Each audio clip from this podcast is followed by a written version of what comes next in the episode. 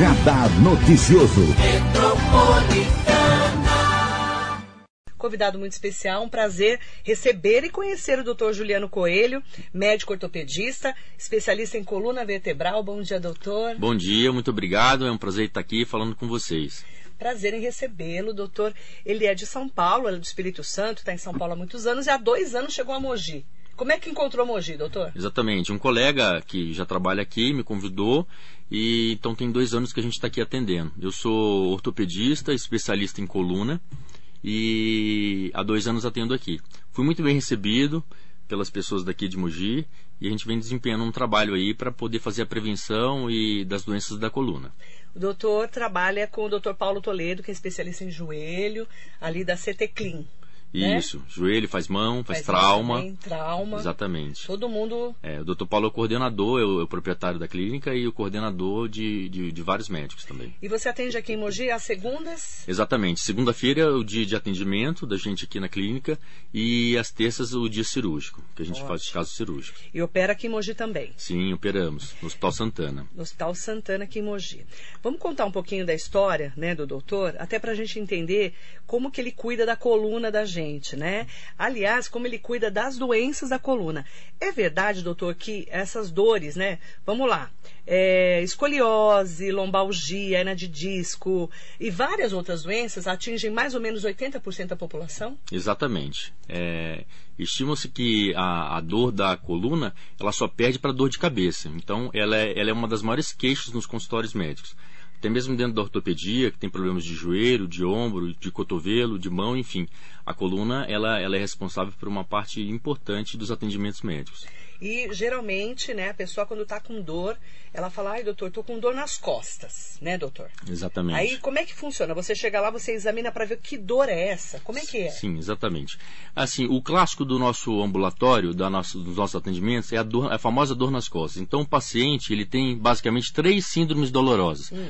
Ou a dor vai nas costas somente, ou a dor vai nas costas e desce para as pernas, uhum. ou somente a dor das pernas. Então, cada, em cada é, sintoma do paciente, ele tem algum tipo de, de problema que está acontecendo. Uhum. Né? Então, a gente examina, pede exames é, é, complementares e a partir daí se, se faz o tratamento. Né? Sendo, qual, qual sendo... o principal exame que a gente usa? Olha, o exame inicial numa avaliação, ele é sempre uma radiografia, né?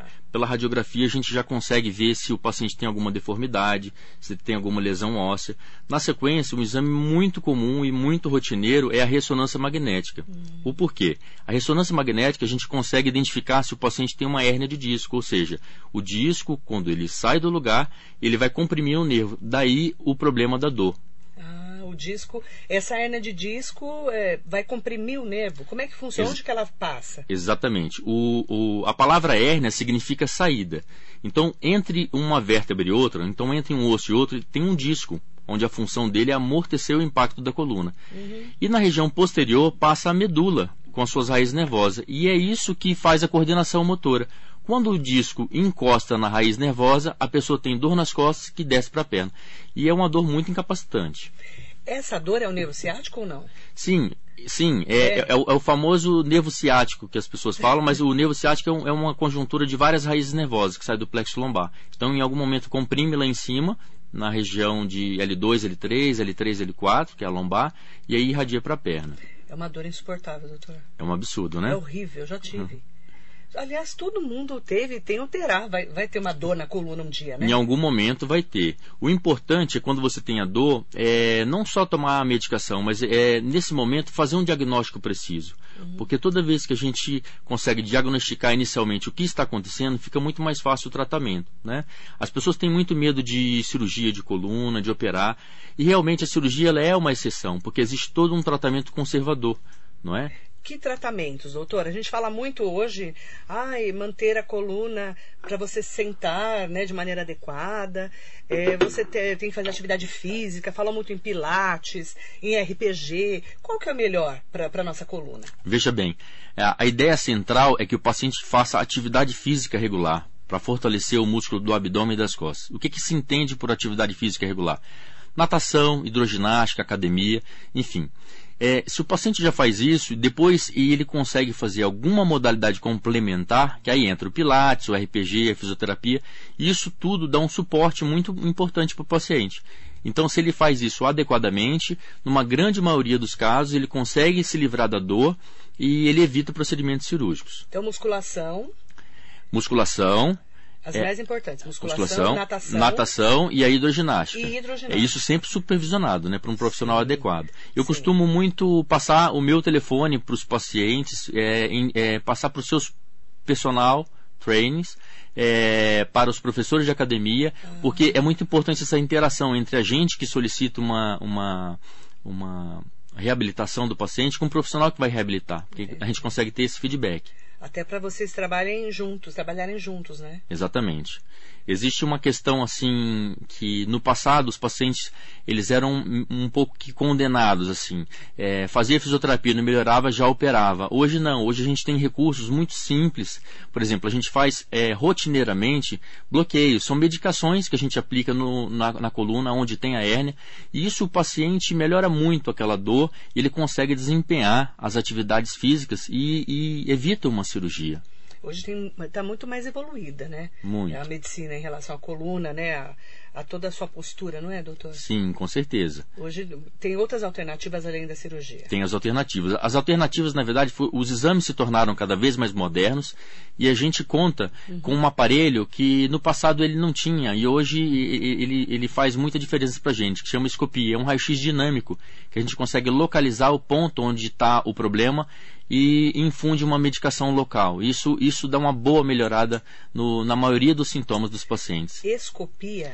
Escopia é um aparelho de raio-x que a gente ah, usa normalmente. Que é específico. Que é específico, ele fica em unidades hospitalares, que a gente localiza o ponto da hérnia e vai lá e aplica a medicação. Com isso, o paciente melhora a dor, ele consegue fazer a reabilitação e, numa grande maioria das vezes, ele evita o procedimento cirúrgico. Interessante. O doutor Juliano Coelho é nosso convidado especial de hoje. Você pode mandar perguntas 945452690. Tem o nosso telefone 47992888. Estamos no Facebook, no Instagram, no YouTube, tá? Você também pode entrar lá pelas nossas redes sociais e mandar sua pergunta sobre coluna, né? Porque muitas vezes a pessoa fala, ah, eu tô com dor nas costas, mas que dor é essa? E o doutor também é especialista em deformidades, que é a escoliose. O que, é escoliose, doutor? A escoliose é uma deformidade lateral da coluna, que é mais comum em meninas do que em meninos. Resumindo, ela é uma coluna torta. Torta. Não é? Então, a, a menina, em uma determinada fase da vida dela, é, principalmente na fase da menstruação, onde tem um estirão do crescimento, ela tem um potencial genético para encurvar. E qual que, o que, que a gente deve fazer? Uma prevenção. Então, as crianças dos 6 aos 18 anos, por exemplo, mesmo se não tenha dor, porque a escoliose não dói, deve-se passar por um especialista de coluna para fazer uma avaliação inicial. Por quê? Quanto mais cedo a gente diagnostica o início dessa deformidade, dessa coluna torta, uhum. mais fácil é o tratamento, podendo fazer uma fisioterapia especializada, um uso de colete especializado e também, mais uma vez, evitando o procedimento cirúrgico. Você entrou no colete, a gente estava falando sobre isso aqui na rádio hoje. Podemos usar nós normais, tá? não passamos no médico nada. Tem um, umas, umas blusas, uns coletes que você compra nessas empresas especializadas. A gente pode usar isso sem passar pelo médico? Eu não aconselho. Você não recomenda? Eu não aconselho porque assim, é, o, quando você usa um colete, ele é produto de um diagnóstico, ou seja, você diagnosticou o que tem. Então, é, o tratamento ele é sempre eficiente é, precedendo um diagnóstico. Então, um, um especialista deve avaliar porque às vezes a pessoa usa um colete achando que está melhorando e a solução não é aquela. Né? Às vezes é uma reabilitação. Você falou do Pilates, é, o Pilates é fantástico. Ontem eu tive a oportunidade de fazer uma sessão e foi muito legal. É... Você nunca tinha feito? Eu, eu particularmente nunca Olha, tinha feito. Já fiz fisioterapia um tempo atrás, com uma, uma reabilitação pessoal, Paulo. isso em São é. Paulo, e, e foi muito interessante, né?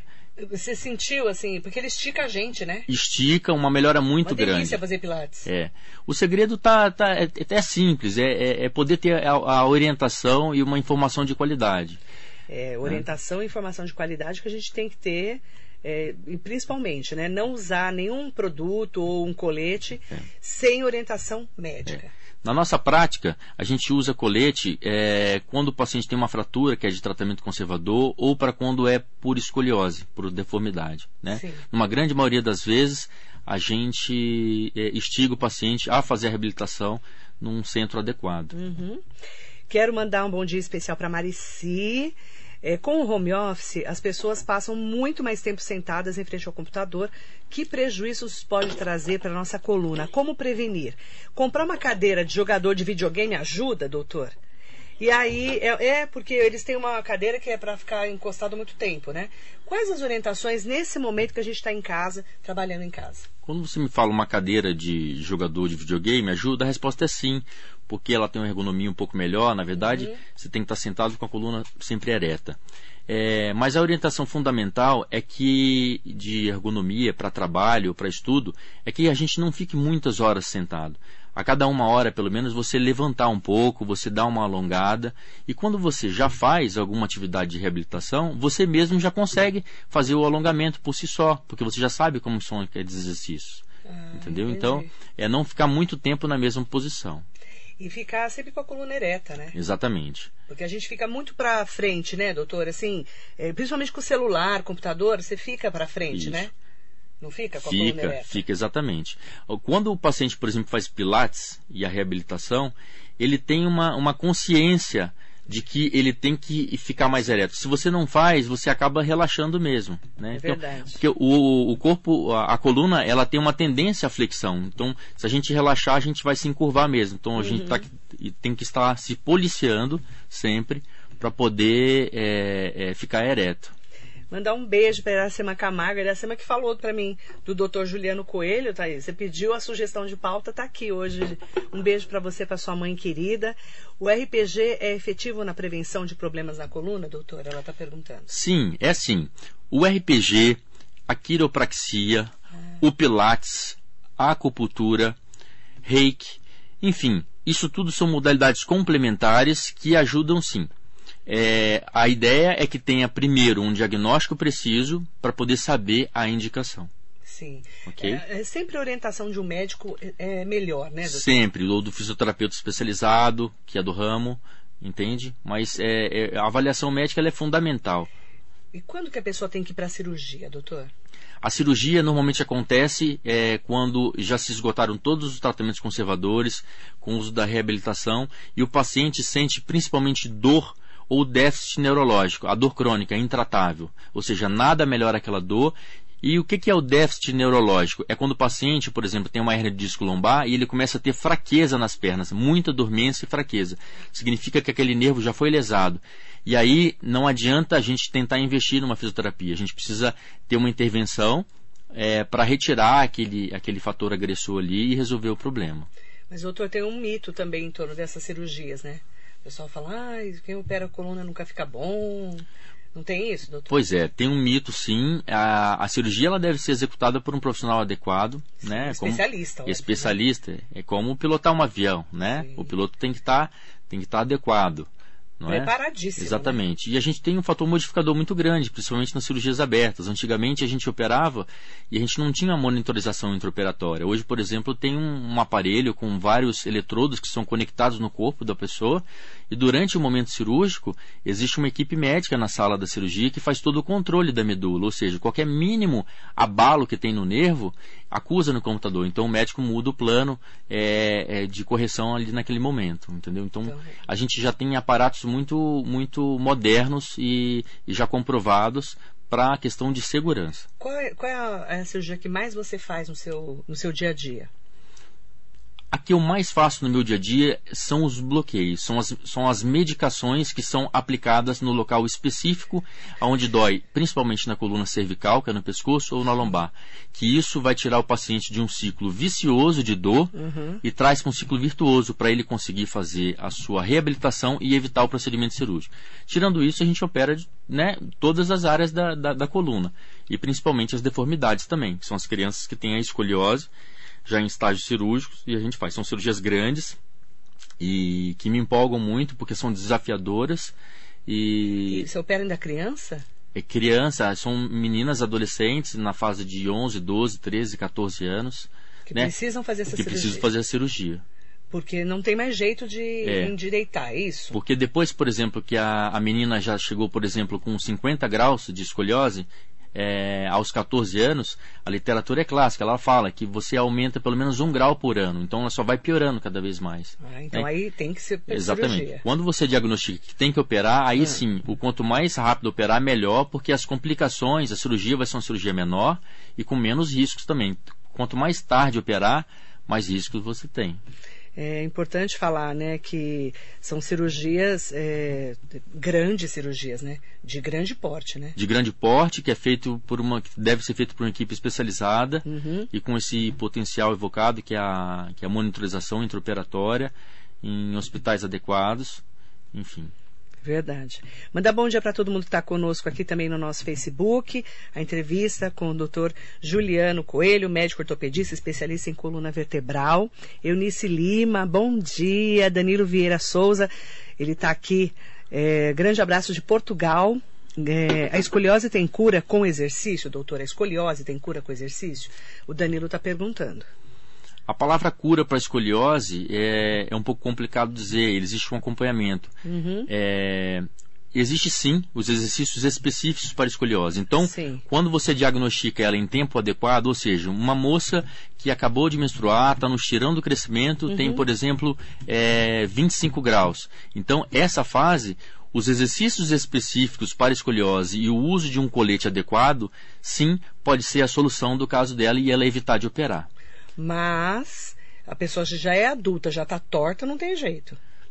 É, depois que chegou na Depende. idade adulta e dependendo, dependendo também do grau, Do grau. que a pessoa está e, e dos sintomas também, porque assim, a escoliose ela não dói, não causa dor no adolescente. Ah. No adulto ela já causa dor, ela já se comporta de uma maneira diferente, porque além da coluna que está torta, existe desgastes e compressões ali dentro. Então a pessoa eu- não aguenta de dor. Exatamente, já começa a doer. Entendi. Aí, pra, até para a qualidade de vida da pessoa. Exatamente. Né? E as cirurgias de escoliose no adulto, elas já são mais desafiadoras, porque requer um plano cirúrgico um pouco maior, mas é, ela é perfeitamente executada. E demora quanto tempo até, doutor, uma cirurgia como essa? É, o tempo cirúrgico, É. é, em média, umas 4 horas, de 4 a 5 horas. E essa recuperação? O paciente com escoliose, ele interna, ele opera. No primeiro dia, ele fica numa unidade de terapia intensiva para controle de analgesia. Deitado? No- é, normalmente, no dia seguinte, a gente já coloca ele de pé para andar. Ah, E depois ele vai para a enfermaria e fica mais internado mais uns 4 a 5 dias para controle da dor e antibiótico. Na sequência, em três semanas, retira-se os pontos e a gente começa o trabalho de reabilitação e depois é, a vida que segue com atividade física e, e seguindo. Então essa pessoa pode ficar boa se fizer todos, tudo que o senhor está mandando Pode aí. fica, porque o objetivo principal da cirurgia é devolver a qualidade de vida Uhum. dos pacientes, não é? Nada pior, é, coisa pior da vida é dor, né, doutor? Exatamente. Não tem nada pior. Você Exatamente. sentir dor frequente, porque quem tem dor na coluna sente dor todo dia, Exatamente. não é? Isso causa uma depressão também muito grande. Então, são os pacientes crônicos são muito complicados, porque às vezes a dor não é nem tão grande, mas ela é pequena, mas ela é constante. Então, quando chega um paciente, por exemplo, no meu consultório, que já fala que tem dor lombar, por exemplo, há, há três anos, já fez de tudo, com certeza eu já indico algum bloqueio, uma medicação local para tentar tirar ele desse ciclo vicioso de dor. Ele já está ali É. no- no- tentando faz tempo, Isso. pelo jeito. É, e os pacientes se comportam de uma maneira muito diferente. Por exemplo, já tem pacientes que eu estou vendo pela primeira vez e eles já chegam numa primeira consulta e já tem indicação cirúrgica. Por quê? Ah. Ele já tem déficit neurológico. A dor dele já é crônica e ele já está com perda de força. Então, não adianta eu passar uma medicação para ele que Já é dali vai piorar. Né? Porque os pacientes perguntam, doutor, vai piorar minha coluna? Sim, vai. Não só a dele, quanto a minha, quanto a de todo mundo. Com o passar do tempo, vai desgastando. Né? É o desgaste da vida. É, é fisiológico, né? O desgaste fisiológico que a gente chama. Mandar bom dia para Rosemara Camargo, bom dia, Marilei, bom dia ao doutor. Gostaria de saber do doutor, todos os dias minhas pernas e pés estão inchados. Percebo que acontece muito depois de uma noite de sono, quando eu durmo só desse lado direito. Pode ser a coluna? Quando fala os dois pés ou as duas pernas, isso remete para a gente a alguma doença mais sistêmica. É, o inchaço, que a gente fala, o termo médico é edema, né? Edema. É, ele normalmente está relacionado com a pressão alta e a, e a deficiência do retorno venoso, ou seja, o sangue sai bombeado pelo coração em alta pressão e retorna ao coração pelas veias, que tem baixa pressão. E nos membros inferiores que se represam, e por isso causa o edema e por vezes uma dor. Claro que um diagnóstico diferencial de dor nas pernas e inchaço pode ser também uma compressão na coluna. A compressão por si só não causa inchaço, mas causa dor. Então, pacientes com dor nas pernas, a gente sempre pede uma ressonância da coluna para ver se descartar a hipótese de ter uma hernia de disco. Entendi. A Eunice Lima está aqui com a gente. Meu marido está tomando pregabalina. Fez fisioterapia e acupuntura, deu uma melhora na dor.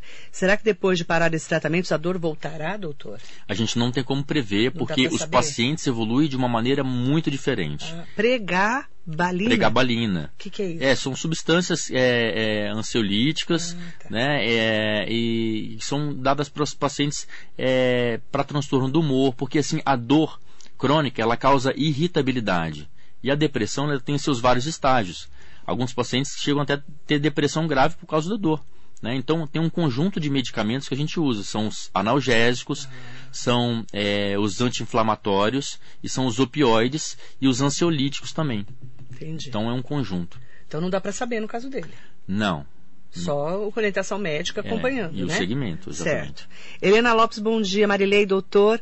Já operei hernia de disco há mais de 20 anos. Estou novamente com muitas dores nas pernas e joelhos. Por que que dá a segunda vez? Nem remédio resolve, doutor. Vamos lá. Existe uma síndrome da, do disco adjacente. O que, que é isso? É, a coluna vertebral tem vários discos que amortecem o impacto. Então, toda vez que você opera um determinado segmento, existe uma sobrecarga natural no, no segmento acima ou abaixo, que a gente chama de segmento adjacente. Logo, é muito comum você ter uma abordagem e anos depois você ter algum problema no disco de cima. Então é comum que está É acontecendo comum. com ela. Por isso que os pacientes que operam e ficam bem, mesmo assim, é, requer um acompanhamento. Às vezes esse, esse acompanha- esse acompanhamento inicial ele é a cada seis meses, espaça para um ano, mas não mais do que isso. Um paciente operado, pelo menos uma vez por ano, deve se fazer um exame e acompanhar com seu médico. Então ela tem que procurar o médico. Sim. Sim. Rose Assis, bom dia. Fiz cirurgia aos 22 anos porque estava perdendo o movimento da perna esquerda. Depois, graças a Deus, melhorou. De um tempo para cá, estou sentindo dores novamente. Ele, tá, ele trava. Ela trava dando pinçadas horríveis. O travar dando pinçadas horríveis e a dor que vai para a perna Imagina. remete a gente a uma situação de alguma coisa que está comprimindo o nervo. E essa coisa provavelmente é a hérnia. Porque o paciente de 22 anos, diferente Uhum. do paciente com mais idade, ele não tem um canal estreito por espessamento dos ligamentos. Então, o motivo maior da dor na perna num paciente jovem é a hérnia de disco, é o motivo principal Procurar o médico. procurar o médico. Tem uma outra situação também que são as instabilidades, né? Uma vértebra, ela pode se descarrilhar sobre a outra, provocando um certo desalinhamento na coluna, que a gente chama de espondilolistese. Né? A palavra espôndilo significa vértebra e listese significa escorregamento. Então, uma vértebra escorrega sobre a outra, pode tracionar também e ter dor na perna. Entendi. Então, são os dois motivos principais ali de um paciente jovem ter dor na perna. Ela precisa de médico para verificar onde A que tá a anamnese, né, o exame físico e, e o exame complementar para diagnosticar o problema. E a partir daí indicar a solução e o tratamento. Bom dia, querido Laércio Inocêncio. Bom dia, assunto interessante. Como fazemos coisas erradas? Nem me fale, nem me fale, doutor. Né? Como a gente faz coisa errada? Desde a postura, né, doutor? Sim. Eu tô tentando ficar dura aqui pro doutor não ficar. A gente também, eu que também fico me policiando. Ontem Você fui não fica, Pilates, doutor? sim, pra Durinho, assim, ó. exatamente. É, porque é difícil, a gente esquece, né? É o dia a dia, você fica todo torto.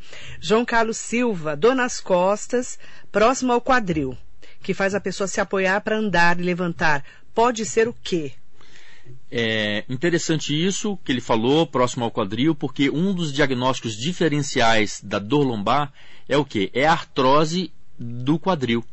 Então, você tem a bacia, tem o acetábulo e tem o fêmur e tem a cabeça do fêmur que se acopla no quadril.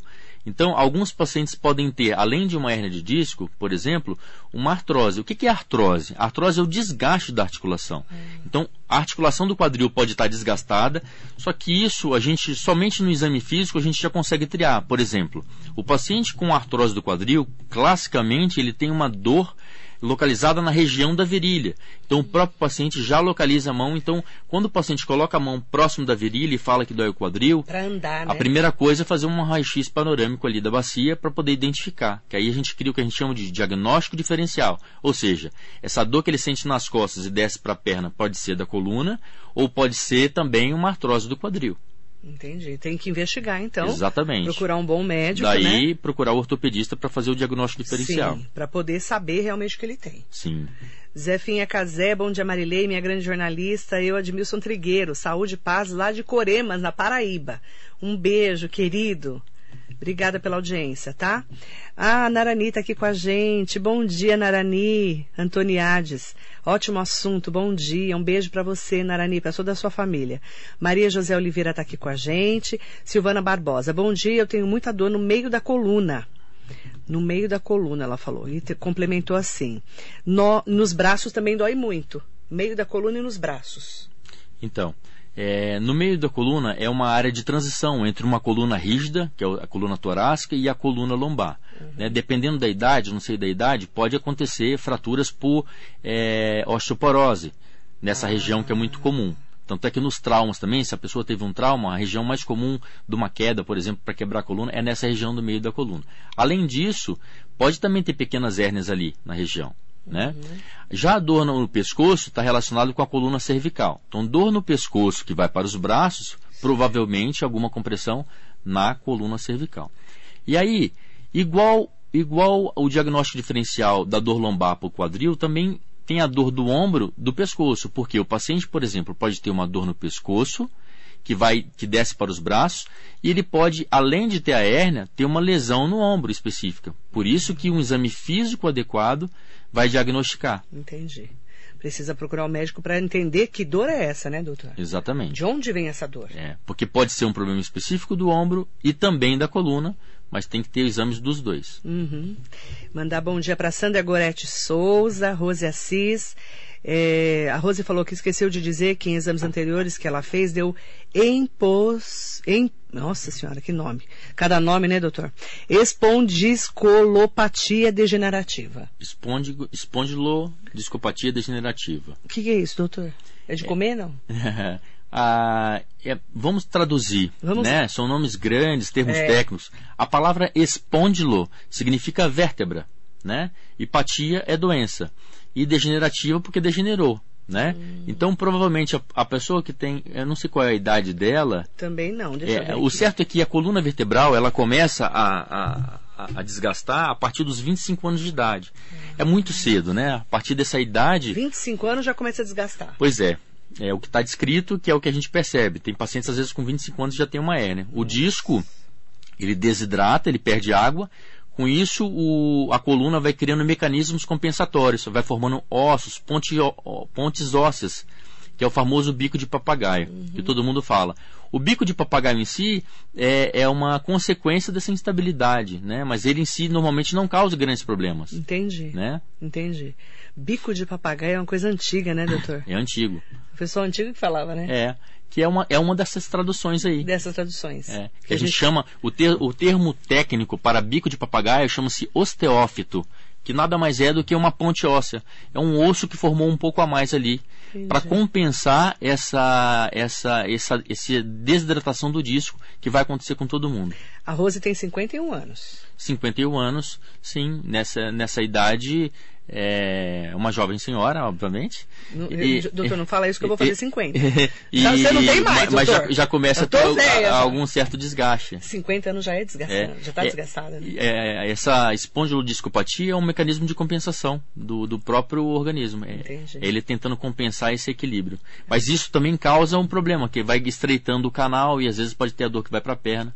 Então né? tem que procurar um médico. Uma radiografia da coluna, uma ressonância. Né? Se cuidar. Exatamente. Se cuidar, Rose. Vai chegando a idade, minha filha, não vou nem comentar o assunto. Andréa Ciola Caporali.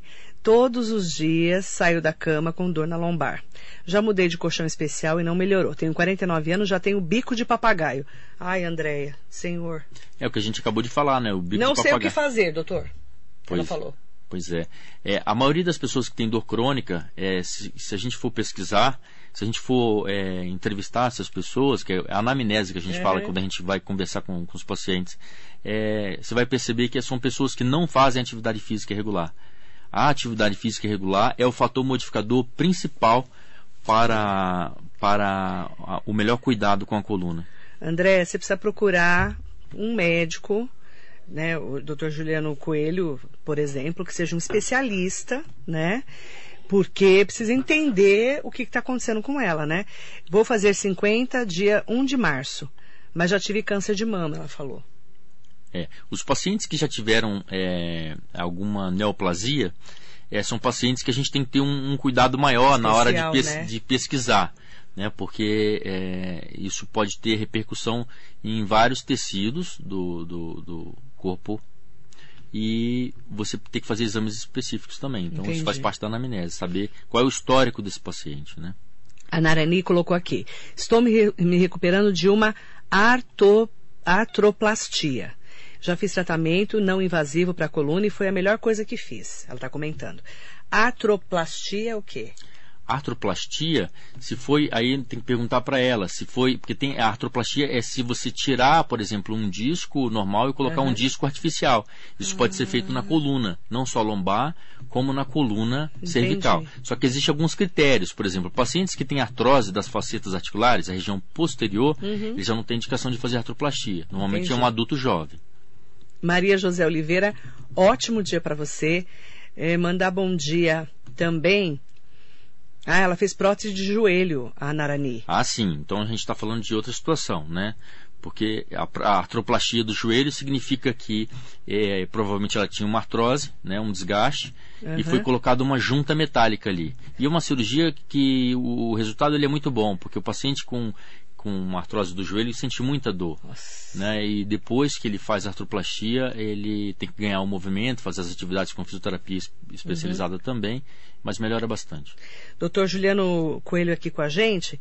Bom dia. Minha mãe teve mieloningocele, tumor benigno que pressionava a medula, fez a cirurgia, só que agora, tempos depois dessa intervenção cirúrgica, a sensibilidade da perna diminuiu e se tornou confusa dificultando a locomoção e a sensibilidade, não sentindo toques frio e quente. Doutor tem alguma orientação sobre esse assunto? Cristiane Guanabara, da Vila Oliveira. A mielomeningocele é quando a pessoa abre, é, é, ela nasce com a coluninha aberta, um segmento da coluna é exposto. Então tem que fazer uma cirurgia logo no início, né, para fechamento daquilo ali. Você tem prognósticos da doença. Quando a mielomeningocele acontece no nível mais alto da coluna, normalmente os pacientes têm uma repercussão muito maior, hum. já com perda de força dos membros inferiores. Quando essa mielomeningocele é baixa, então o prognóstico ele é melhor. O certo é que o fato de já ter tido a mielomeningocele, é, já existiu abalo naquele tecido medular ali. Hum. Então o médico tem que ter uma ressonância magnética com uma radiografia do local para saber se existe o local onde sai a raiz nervosa está comprimido ou não. Né, para poder fazer ou uma infiltração ou uma intervenção também. Ela tem que procurar um médico. É, especialista. Ela falou é, qual a orientação é, procurar um especialista. É, porque para identificar o motivo da compressão, o motivo da é, dormência que ela falou é, que ela está sentindo. É isso mesmo. Né? Se tem dormência, é porque existe compressão. Dificultando, então, é, com, é, se tornou confusa, dificultando a locomoção e sensibilidade. Não está sentindo nem toque de frio nem quente. Pois é. Então existe um isso, isso que a gente chama de déficit neurológico Entendi. sensitivo. Sim, então existe sente, né? em, alguma, em algum ponto da coluna dela, Entendi. mais alto ou mais baixo, na direita ou na esquerda, no forame da direita ou da esquerda, alguma compressão. Ótimo. Tá aí orientação para ah, você. Tá aí, um, tá aí um bom exemplo de pacientes que às vezes se beneficiam muito com medicações é, aplicadas no local. Que são aqueles bloqueios que eu falei. Os bloqueios. Isso dá uma melhorada na qualidade de vida do paciente. Sim. Cristiane, obrigada, tá? Um bom dia para você. Fernando Tomé de César de Souza pergunta se a ozonioterapia é indicada para aliviar a dor na coluna. Pois é, a ozonioterapia é uma, é uma, é uma modalidade de tratamento que a gente chama de off-label, ou seja, ela não está tá bem estruturada ainda pela Agência Nacional de Saúde e tudo. Alguns médicos fazem. É, eu, particularmente, não tenho prática na ozonoterapia. Já ouvi alguns pacientes que fizeram e falaram que melhorava e tudo. Ela faz parte do arsenal para poder melhorar a dor. É, contudo, é, volto a falar, o fator modificador principal vai continuar sendo é, a reabilitação de fortalecimento e alongamento da musculatura. Nossa, muita gente falando, doutora, como o povo, como o povo tem um problema de coluna, né? É tanta pergunta. Muito, muito interessante esse assunto. Está convidado para voltar, viu, doutor? Sim. Um Vamos prazer. falar com a Roseli Dias. Um beijo, querida Roseli. Bom dia, Marilei. Eu tenho problemas na coluna há mais de 15 anos. Ela tem 51 agora. Me aposentei por auxílio-doença em 2005 e 2018 eu pedi meu benefício porque o médico perito alega que eu não tenho a doença, mesmo apresentando exames que comprovam que a doença se agravou durante esses anos. Gostaria muito que o médico perito fosse um especialista como o doutor, pois assim eles teriam certeza da dor, da doença que temos e os problemas que sentimos. Sinto muita dor nos membros inferiores e superiores. Para o perito do INSS eu não tenho nada. É, infelizmente, a gente não tem um sistema é, de profissionais especializados em cada área. A ideia seria o quê? É, como a gente tem a, a, as especialidades, né, se, se, você for hoje passar hoje na clínica onde a gente atende, que é a CT Clean, é, a gente tem especialistas de todas as áreas. Tem Sim. médico de coluna, de joelho, Que- de mão. que vai ser direcionado, né? Exatamente. Então seria importante o, o, o perito ter isso daí. Infelizmente não tem. E os pacientes, a gente vê às vezes algumas, desculpa falar aqui, mas é algumas injustiças. Alguns pacientes que você vê que não, realmente não tem condições Já e não está recebendo doutor. benefício. Né? não estou aqui para tomar partido de nenhum lugar, obviamente.